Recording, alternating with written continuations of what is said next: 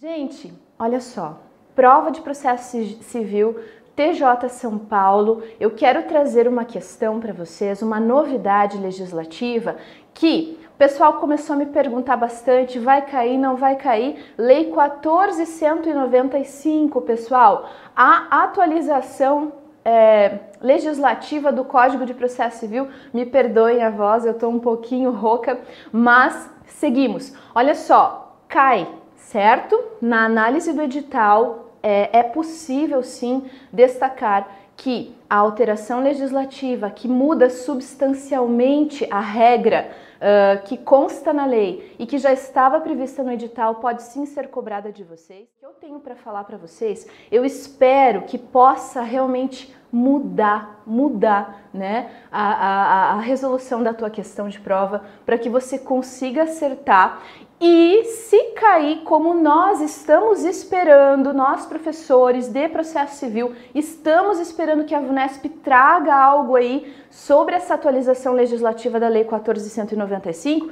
Se você não estudou, agora você vai saber. E agora, gente, você vai decorar, porque eu vou te passar um mnemônico, tá? Eu vou escrever aqui no quadro quatro números, certo? Que indicam quatro momentos importantíssimos relacionados à citação, relacionado a prazos, que foi exatamente a alteração legislativa que nós tivemos em agosto e que nós estamos sim esperando que possa vir na sua prova, tá, pessoal?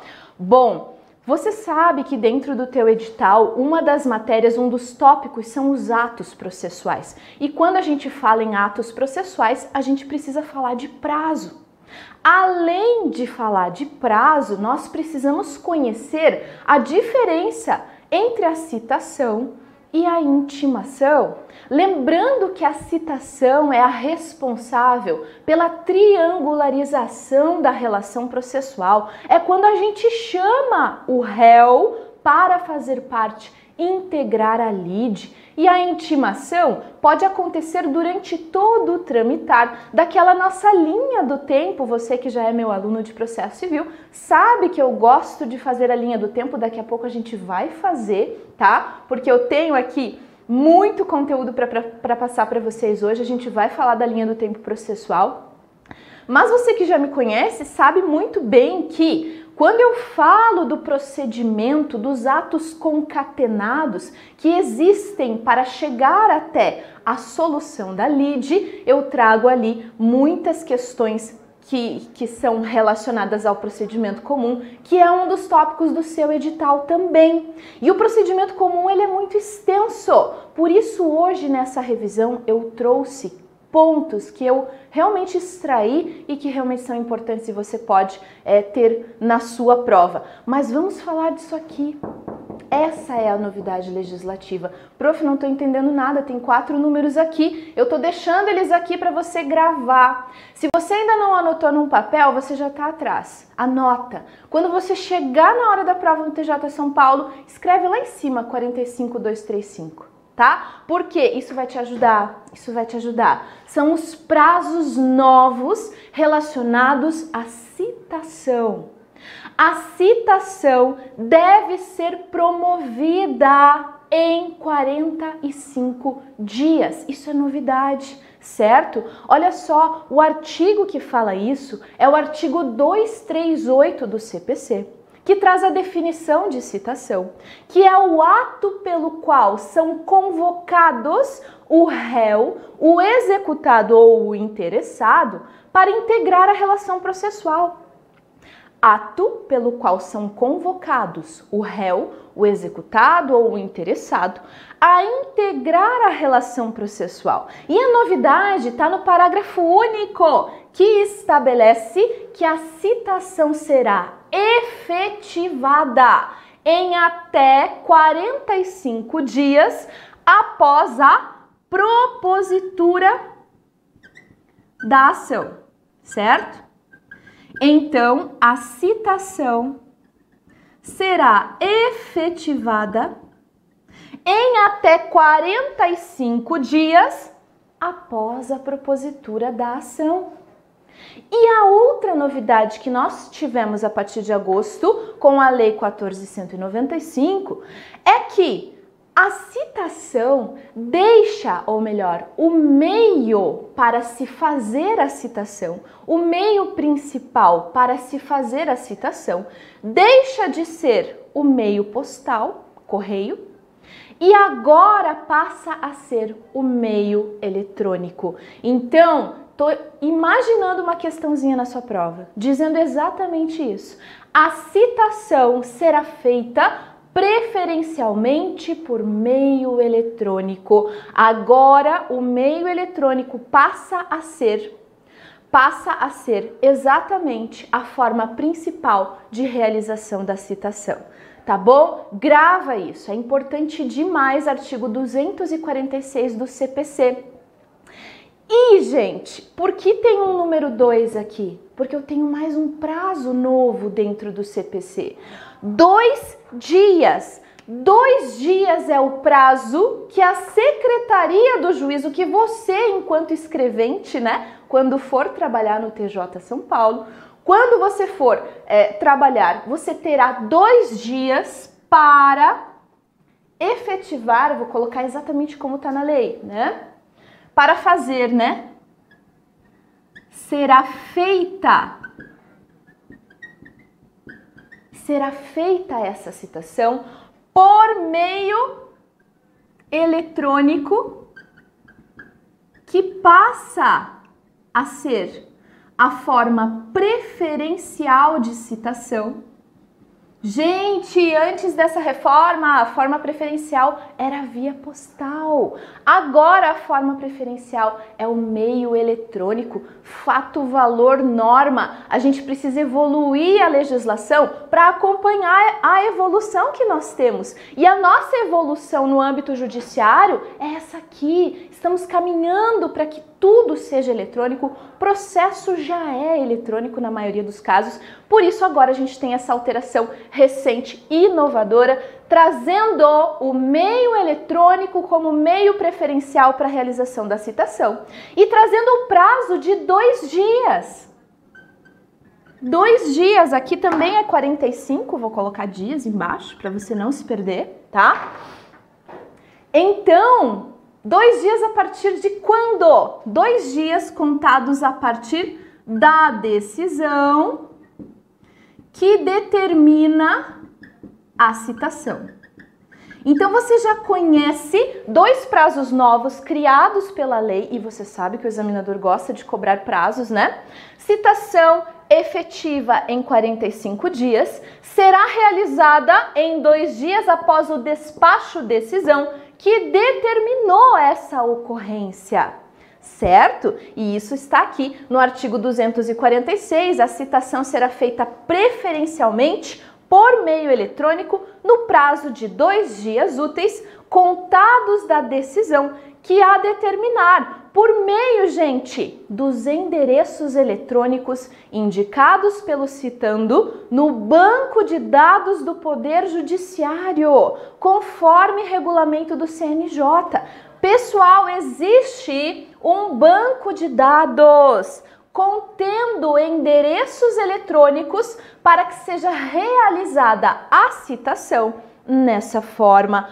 Parágrafo 1A a ausência de confirmação em até três dias úteis contados do recebimento da citação implicará a realização da citação subsidiária. Olha a grande novidade que nós temos no CPC.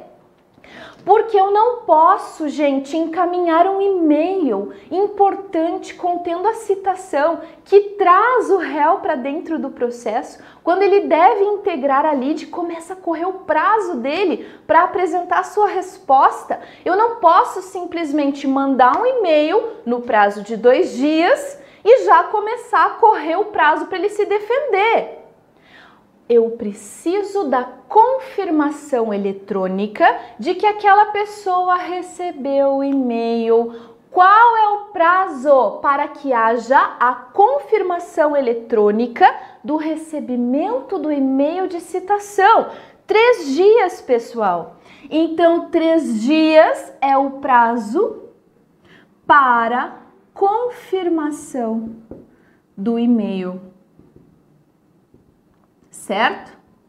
É o prazo que o réu executado ou o interessado tem para confirmar o recebimento do e-mail que ele vai receber dois dias após a decisão que determina a citação. Vamos colocar aqui, gente, são dias úteis, tá?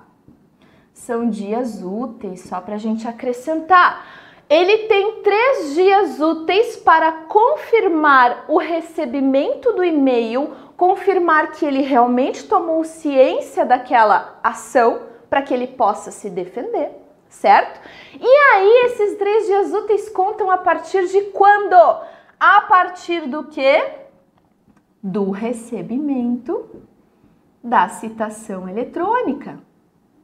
Ora, pessoal, a gente sabe como funciona o meio eletrônico, né? A gente recebe muitos e-mails com aviso de confirmação tá?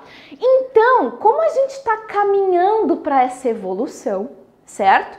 Embora seja necessário, em especial para as empresas, manter cadastro atualizado nesse, nesses dados, eh, nesse banco de dados do CNJ, muita gente não vai ter ou não vai visualizar. E aí o judiciário não pode considerar que houve uma citação válida se não houver essa confirmação tá certo?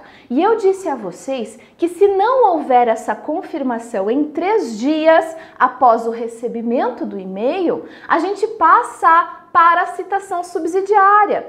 E o que é a citação subsidiária? É a citação na forma como a gente conhecia do CPC antigo antes dessa atualização legislativa.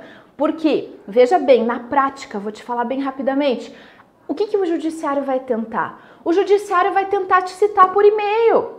Mas como talvez isso não seja viável para todos no universo que a gente tem hoje, se não der certo, se a pessoa não confirmar o recebimento, a gente passa para as outras formas de citação. Mas de 10 pessoas para quem a gente for citar por e-mail, se cinco dessas pessoas confirmarem e aí forem corretamente citadas, a gente deixa de precisar mandar carta ou oficial de justiça ou fazer intimação por outro, citação por outros meios, acaso essa pessoa tenha recebido o e-mail. Então a gente tenta aí avançar nesse sentido para introduzir essa nova regra. Como funciona então a citação subsidiária? Citação subsidiária vai acontecer quando, em três dias após o recebimento do e-mail, o citando interessado ou executado não confirmar que recebeu esse e-mail.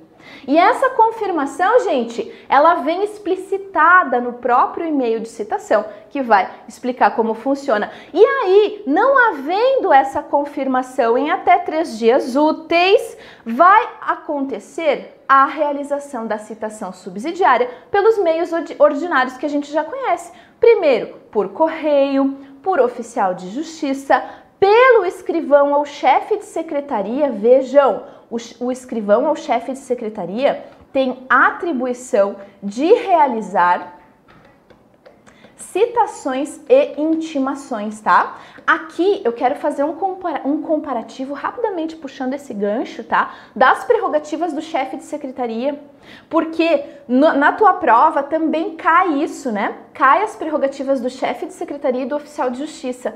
E quando você vê uma questão dizendo que incumbe ao oficial de justiça fazer citações e intimações, você Olha, tá certíssimo, a atividade precípua do oficial de justiça é essa. E aí cai na tua questão que o escrivão tem atribuição de realizar citações e intimações. Aí você fica, não, tá errado. Gente, tá certo, tá? O escrivão, chefe de secretaria, também tem atribuição de fazer citação e intimação. E o Avunesp, as bancas gostam muito de tentar te confundir para que você pense que é só o oficial que faz isso, mas não é, tá? Inclusive está aqui como uma das formas de citação subsidiária aquela realizada pelo chefe de secretaria ou escrivão. Guarda essa dica, tá? Vamos seguir. Muito bem. Também a citação por edital, certo? Citação por edital. Então, esses são os meios subsidiários. Vão acontecer se a pessoa não confirmar em até três dias úteis o recebimento do e-mail.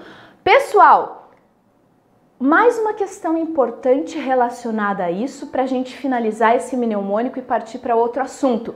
Olha só, quando a gente fala em prazos processuais, você precisa ter em mente que o prazo processual é um período que a pessoa tem para realizar uma diligência, né? A pessoa não tem 15 dias para recorrer? Tem. Então ela tem um prazo para recorrer. Mas quando começa esse prazo? Quando começa esse prazo? Tá? No caso das citações, né, nós precisamos e das intimações, nós precisamos lembrar que o início do prazo acontece de formas diferentes a partir da modalidade de citação ou intimação. Por exemplo, se a citação ou intimação ocorre por intermédio de um oficial de justiça, o oficial de justiça foi realizar o ato, qual é o início do prazo, gente? O oficial de justiça foi na minha casa hoje e me entregou um mandado de citação. Quando começa o meu prazo para eu me defender no processo? Certo? Vai começar da hora que ele me entrega o mandado? Não, gente. O nosso CPC diz que quando a citação for por oficial de justiça, o prazo começa a correr a partir da juntada aos autos do mandado cumprido. E aí começa o prazo. Mas se eu me antecipar, e eu recebi hoje a citação, eu contrato hoje um advogado e ele peticiona hoje no processo. Nem começou a correr o prazo do sistema. Essa petição é tempestiva? É. Você pode protocolar petições, recursos, contestações antes do início legal do prazo a depender da forma de citação, não tem problema. O que você não pode é entrar com esse pedido depois de encerrado o prazo. Muito bem, mais uma dica importante. Mas no artigo 231 do CPC, nós temos quais são as formas, qual é o início do prazo para cada meio de citação e de intimação. Você precisa saber esse artigo. Então, por favor, leia, tá no nosso material, artigo 231, tá? Considera-se dia do começo do prazo, data de juntada aos autos do aviso de recebimento, quando a citação e intimação for pelo correio, data de juntada aos autos do mandado cumprido, quando for por oficial de justiça, data da ocorrência da citação ou intimação, quando ela se der por ato de chefe de secretaria, dia útil seguinte ao fim da dilação, quando for por edital. No dia, no dia útil seguinte à consulta ao teor da citação ou da intimação ou ao término do prazo para que ela aconteça, quando for eletrônica no processo judicial. Data de juntada do comunicado do artigo 232, né? Uh, ou juntada a carta aos autos de origem devidamente cumprida quando houver é, cumprimento por carta precatória, carta rogatória. Data de publicação quando for pelo, pelo Diário Oficial de Justiça. Dia da carga, quando for pela retirada das cargas do, da secretaria. E aqui, ó, gente, a grande novidade. Quinto dia útil, seguinte à confirmação na forma prevista na mensagem de citação do recebimento da citação realizada por meio eletrônico, tá? Então, em dois momentos, a gente fala da parte eletrônica. Aqui eu estou falando de um processo em movimento um processo que já está se movimentando, um processo que a parte já tem acesso. E aí, gente, o dia seguinte a consulta ao teor da citação e intimação desse processo que já está aberto, né?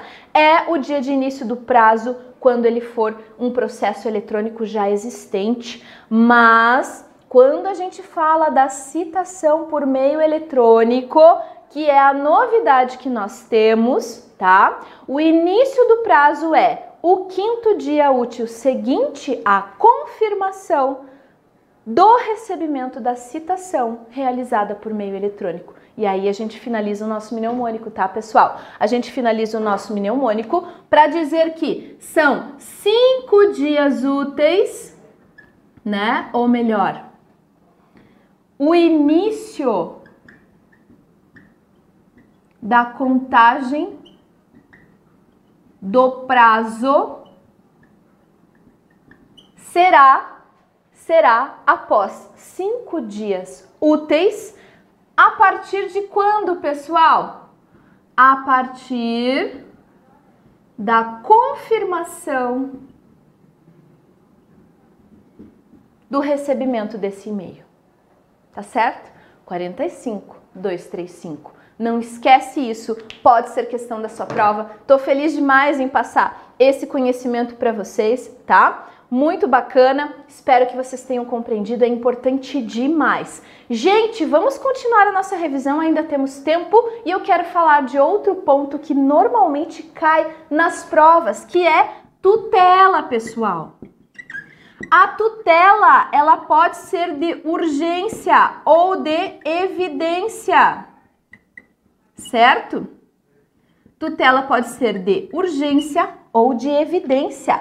A tutela de urgência, ela pode ser, ela pode ocorrer de forma cautelar ou de forma incidental quando ocorre no curso do processo ou preparando um processo posterior, tutela de, tutela de urgência tutela de evidência. E eu quero trazer para vocês aqui mais um desenho no nosso quadro para que você grave algo importante sobre as tutelas. O que, que você acha que o examinador vai querer de você na prova sobre tutelas, gente? Ele quer que você saiba diferenciar. E para saber diferenciar tutela de urgência e tutela de evidência, você vai avaliar o caso concreto, porque vai vir um caso concreto. Você vai avaliar o caso concreto e vai imaginar dois cérebros de juiz. Né? Vamos imaginar que eu tenho dois juízes aqui. E esse é o cérebro deles. A tutela, ela visa convencer o magistrado de que ele pode, gente. Por isso que ela se chama tutela, né? Provisória ela visa justamente em um linguajar bem tranquilo assim, né? Antecipar o resultado daquela ação. Eu tenho uma pretensão quando eu ajuizo a ação. Mas eu não posso esperar todo aquele caminho processual que a gente desenha no quadro, né? Que demora, que são os atos concatenados para que se chegue ao provimento jurisdicional. Eu não tenho tempo para isso. Eu preciso que o juiz me dê uma liminar. Eu preciso, em um linguajar mais antiquado, né? Hoje a gente fala em tutela, tá? Eu preciso desse provimento já. Eu não posso ajuizar uma ação pedindo um medicamento que se eu não tomar esse mês eu vou morrer. Como que eu vou esperar todo o tramitar do processo? Pode levar um ano. Não, eu tenho mecanismos que permitem ao juiz avaliar a situação daquele caso, avaliar as provas, os fatos produzidos e antecipar esse provimento por meio da tutela. E a tutela, quando ela for tutela de, vamos começar pela de evidência, tá? Quando ela for de evidência, certo? Você precisa preencher o cérebro desse juiz. Você precisa convencê-lo. Então eu estou preenchendo o cérebro dele de convencimento que existe o que? Probabilidade do direito. Por isso ela é uma tutela de evidência. Você vai realmente encher o cérebro do juiz dizendo que há probabilidade do direito, você convenceu o juiz, conseguiu a tutela de evidência. No caso da tutela de urgência, você também vai preencher o convencimento, o cérebro do juiz com a probabilidade de direito.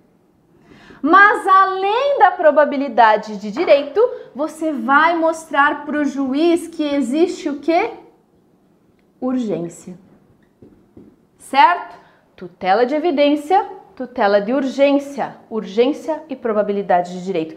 Qual é a urgência? É o risco, gente, a inefetividade do provimento jurisdicional tardio. É o, o exemplo dos medicamentos.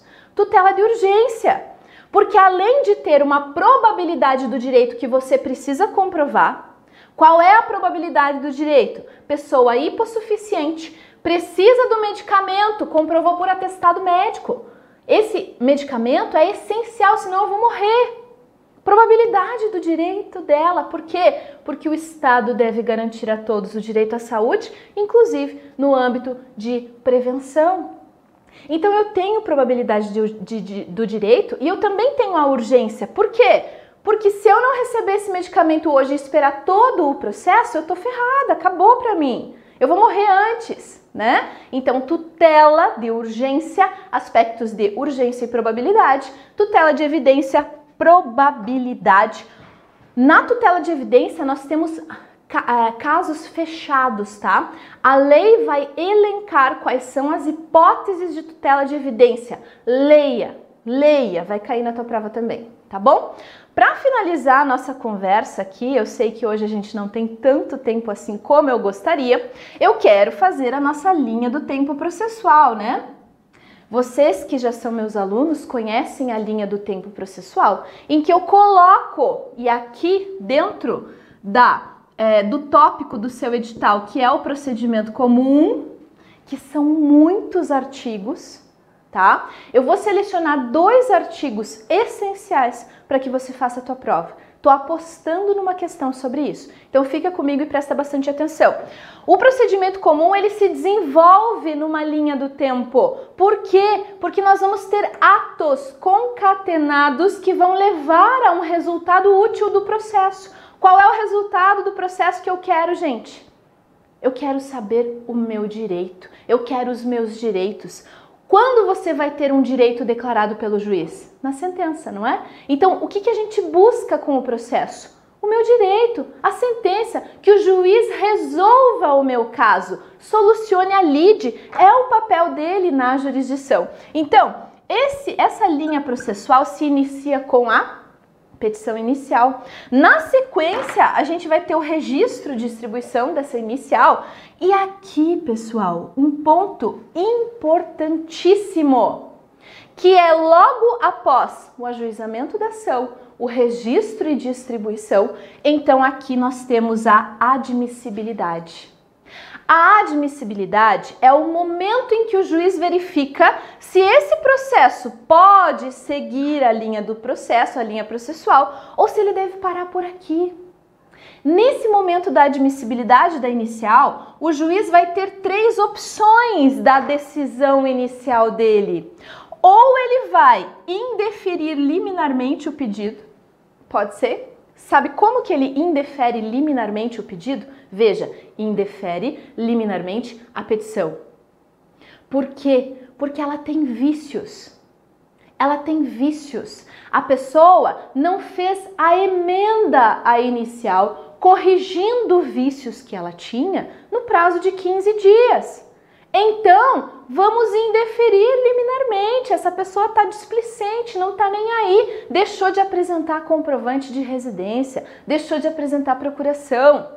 Não arrumou aquilo que tinha de errado em deferimento liminar do pedido, porque não cumpriu a emenda inicial no prazo de 15 dias. E tem outras hipóteses de indeferimento liminar do pedido, que são hipóteses, pessoal, processuais quando o juiz indefere liminarmente a petição inicial, ele está avaliando critérios processuais. E se ele verificar que processualmente essa petição ela é inepta, ela não pode continuar, não dá para continuar no processo, ele vai extinguir a ação sem resolver o que? O mérito extinção da ação sem resolução de mérito na forma do artigo 485 do CPC. Se ele verificar, olha, a inicial tá ok, processualmente tá tudo certo. Então o que eu vou fazer? Eu posso, além disso, julgar improcedente liminarmente o pedido, tá? Julgamento de, é, em, é, de julgamento de improcedência liminar do pedido. Quando eu falo em julgamento de improcedência, pessoal, é justamente porque eu vou avaliar o mérito. Então eu não vou analisar questões materiais, questões processuais, mas sim questões materiais. E se o juiz verificar que é um caso de improcedência liminar do pedido, ele vai extinguir a ação com resolução do mérito. Certo? Com resolução do mérito. Porque quando é que isso vai acontecer? Entrou a inicial, a pessoa está discutindo algo que o STF já disse que não tem discussão. Você não tem direito à desaposentação. Acabou. O Supremo já disse, não tem. Não tem previsão legal, nós não vamos aceitar a desaposentação. E aí a pessoa, né, o alemão, né, ele vai lá e ó, insistente, teimoso, ajuiza a ação pedindo a desaposentação. O que que o juiz vai fazer? Vai julgar improcedente o pedido de cara, né? Eu coloquei é, a mesma sigla em procedência liminar do pedido em deferimento liminar da petição inicial. Mas lembrem que é diferente e que isso está no nosso material. Nesse caso que o juiz diz que o Supremo já julgou, ele vai dizer o seguinte: o teu pedido é improcedente. Não é nem que ele não pode tramitar, como no caso do indeferimento da petição inicial. Não é que ele não pode tramitar, é que ele é improcedente. Ele não vai avançar certo? Então aqui a gente extingue a ação resolvendo o mérito, acabou. Faz coisa julgada material na forma do artigo 487.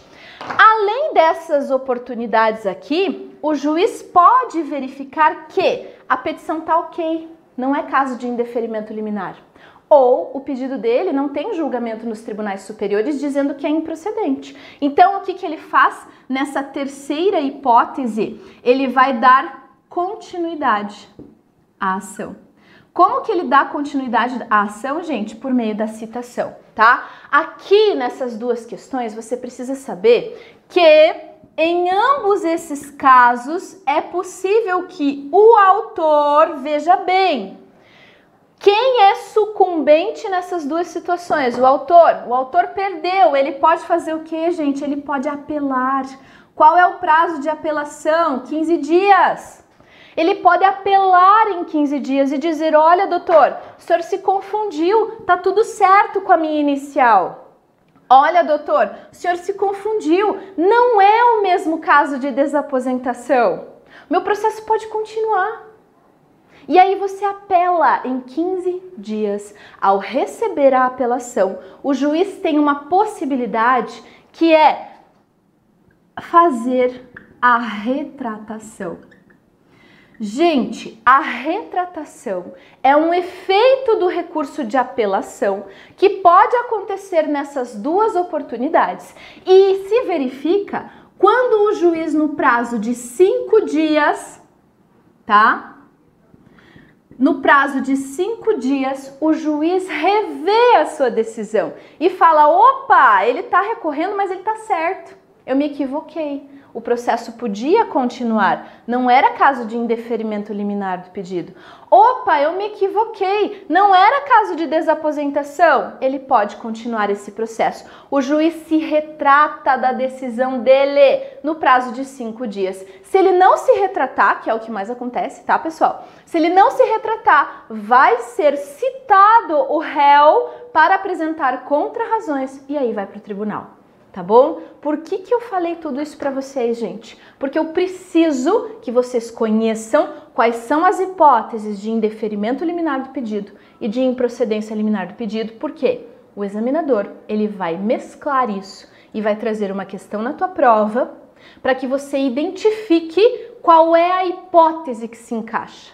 Se é indeferimento liminar da inicial, tratando de questões processuais, ou se é improcedência liminar do pedido tratando de questões materiais. E ele vai pedir para você identificar se é uma sentença com resolução de mérito ou sem resolução de mérito que vai realmente aí alterar essa, esse ponto Tá bom, gente? Muito bem. Aqui no nosso material, a gente tem os artigos sobre a improcedência liminar do pedido, que acontece na forma do artigo 332. Vai não, desculpa, gente. Quero falar primeiro do indeferimento liminar da petição inicial, que está lá no artigo 330. Quais são as hipóteses de indeferimento da inicial? Número 1, um, quando ela for inepta. E aqui eu trago já para facilitar o teu estudo, quais são as hipóteses em que a gente considera uma inicial inepta. Então estude por aqui, esse material está muito completo, tá? A petição inicial será indeferida quando for inepta, quando a parte for manifestamente ilegítima, autor carecer de interesse processual, quando não forem atendidas as prescrições do artigo 106, que é a atualização constante do endereço, ou do 321, que significa que a pessoa não observou o prazo de emenda inicial no prazo de 15 dias. Gente, como é que você não consegue decorar isso? São quatro hipóteses de indeferimento liminar, quando a sentença será sem resolução de mérito e caberá recurso de apelação, possível juízo de retratação em cinco dias. Isso aqui você tem que saber diferenciar disso aqui, improcedência liminar do pedido. Artigo 332. Nas causas que dispensem a fase instrutória, o juiz, independentemente de citar o réu, Gente, quais são as causas que dispensam fase instrutória? Causas que não precisam de prova, não precisam de produção de prova, causas que discutam apenas interpretação da lei. Existem causas que a gente discute só a interpretação da lei. Eu não preciso provar faticamente o meu direito. Então eu dispenso a fase instrutória e independentemente da citação do réu, o juiz julga liminarmente improcedente, óbvio, pessoal. Óbvio que ele vai julgar improcedente o pedido que contraria enunciado de súmula do STF ou do STJ. Aqui, qual é a pegadinha do examinador? O examinador vai dizer que é somente no caso de enunciado de súmula vinculante. Pessoal, a lei não fala que é só no caso de súmula vinculante. A lei fala que vai ser julgado improcedente liminarmente o pedido se houver uma súmula do STF ou do STJ. Mas eles gostam de colocar somente quando houver uma súmula vinculante. Tá errado, tá? E aí você perdeu a questão. Então se atente, é qualquer súmula. Havendo uma súmula, um enunciado de súmula, Vejam, ele não precisa ser vinculante. Eu vou apagar isso aqui, tá? Enunciado de súmula do Supremo ou do STJ. Quando o pedido contrariar um acórdão proferido pelo STF ou pelo STJ, no julgamento dos recursos repetitivos, lá no IRDR, incidente de resolução de demandas repetitivas, tá? Também quando o pedido contrariar o entendimento firmado no IAC, no incidente de resolução de remandas repetitivas ou de assunção de competência, tá? O IRDR tá aqui, pessoal, certo? E o incidente de assunção tá aqui. Recursos repetitivos são é, aquele, aquele procedimento para recurso especial ou extraordinário que a gente confere a característica de repetitivo. Mas no final das contas, grava isso nos repetitivos, nos IRDRs, nos incidentes de assunção de competência. Tem um julgamento contrário desses três movimentos da jurisprudência, então haverá a improcedência liminar do pedido. Também quando o pedido contrariar um enunciado de súmula de Tribunal de Justiça que se refira a um direito local. Isso aqui é importante, grava isso, tá certo? Gente, também se houver o, a ocorrência de decadência ou prescrição, decadência do direito, não dá mais tempo de você mover essa ação. Prescrição, você tem o direito, mas você não pode mais cobrá-lo. Então, nos casos de decadência ou prescrição, se o juiz verifica de cara que passou o prazo, já era julgamento de improcedência liminar. Beleza, pessoal? E aí eu trago aqui que essa sentença será com resolução de mérito, sem ouvir o réu, cabendo recurso de apelação. É possível, gente, juízo de retratação em cinco dias. Beleza, pessoal? Espero que vocês estejam gostando, tá? Olha só, é muito importante, tá? Muito importante que vocês estudem esses pontos, mas que vocês não deixem de estudar toda a questão relacionada aos recursos. Matéria recursal sempre cai uma questão, tá? Dá uma olhadinha lá, prazo de apelação, 15 dias, né? É, prazo de embargo de declaração, 5 dias. Dá uma olhadinha no agravo de instrumento, quando cabe agravo de instrumento né? Que isso são realmente pontos que podem cair na sua prova. Embargos de declaração por omissão, contradição, obscuridade e ainda para corrigir erro material pode cair na sua prova também. Beleza, gente? Muito legal.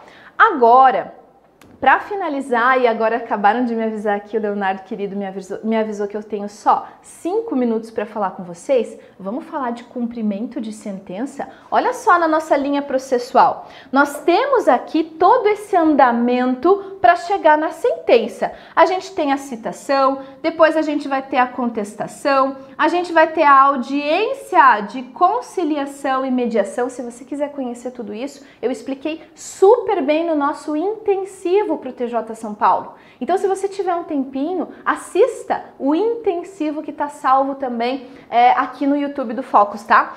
Audiência de conciliação e mediação. Depois a gente tem providências preliminares do processo. Vamos ter a possibilidade de julgamento antecipado do mérito, parcial ou total. Na sequência, a gente tem a decisão saneadora quando o juiz diz quais as provas serão produzidas. E depois temos a audiência de instrução e julgamento, tá? Quando não há o julgamento na própria audiência, então a gente vai chegar no momento mais importante que é a prolação da sentença. A sentença do processo vai dizer que a pretensão do autor estava certa ou que a pretensão do réu na sua contestação e também na reconvenção estavam certas. A sentença vai entregar o direito da parte a sentença vai entregar o direito. Essa sentença ela é recorrível. Cabem recursos para o TJ ou TRF, em se tratando de competência estadual ou federal. Cabem recursos para o Supremo ou para o STJ, recursos extraordinários. Da sentença, estudamos os recursos. Muito bem, agora presta atenção em mim havendo o trânsito em julgado. Trânsito em julgado é o momento em que não cabe mais nada de recurso, acabou. Você para de espernear, para de ratear, que está decidido. Não tem mais prazo ou não tem mais nenhum tipo de recurso cabível da sentença. Então a sentença transita em julgado, ela se torna imutável, não é mais possível discutir quem tem razão porque eu tenho um direito formado pela coisa julgada material. A, o trânsito em julgado torna imutável a decisão. E você nunca mais vai poder discutir. Ah, eu perdi essa ação, vou ajuizar de novo. Não vai, porque tem coisa julgada material feita aí nesse processo tá bom? Depois do trânsito em julgado, aí, gente, eu preciso cobrar esse direito.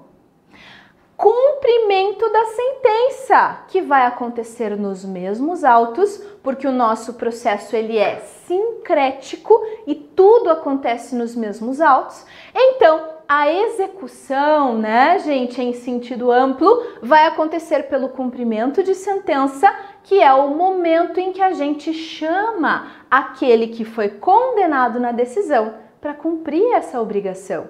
Você foi condenado a pagar 10 mil. A sentença deu o direito. Condena o réu a pagar 10 mil reais ao autor. Mas imediatamente após o trânsito em julgado em que isso não se discute mais, nós vamos intimar o réu para cumprir essa sentença. O cumprimento de sentença é isso: intimar o réu para cumprir a obrigação que restou fixada na sentença. Quanto tempo ele tem para pagar? 15 dias, pessoal. Ele tem 15 dias para efetuar o pagamento. Deixa eu encontrar aqui o slide para falar com vocês, tá? Intimação para pagamento do débito acrescido das custas processuais. 15 dias, sob pena de multa. Então, não incide multa se nesses primeiros 15 dias ele for lá e pagar. Agora, se ele não pagar, aí sim vai incidir multa de 10%, 10% de multa mais honorários advocatícios de 10%. 10 mais 10. Fechou? Muito bem. Prof, mas e se ele quiser discutir isso? Se ele está discutindo que existe algum problema no valor que estão cobrando. Ele pode alegar que, embora a sentença tenha dito que são 10 mil, a correção monetária do cálculo para o cumprimento está errada. Então eu não vou pagar um dinheiro que não é aquele que está na sentença. Essa pessoa vai apresentar defesa da determinação de cumprimento de sentença. Qual é a defesa que ela tem, pessoal? Impugnação certo? Então, o meio adequado para se defender no momento do cumprimento de sentença é a impugnação. Qual é a diferença para o processo de execução? Processo de execução se refere a títulos extrajudiciais. Cumprimento de sentença se refere a títulos judiciais.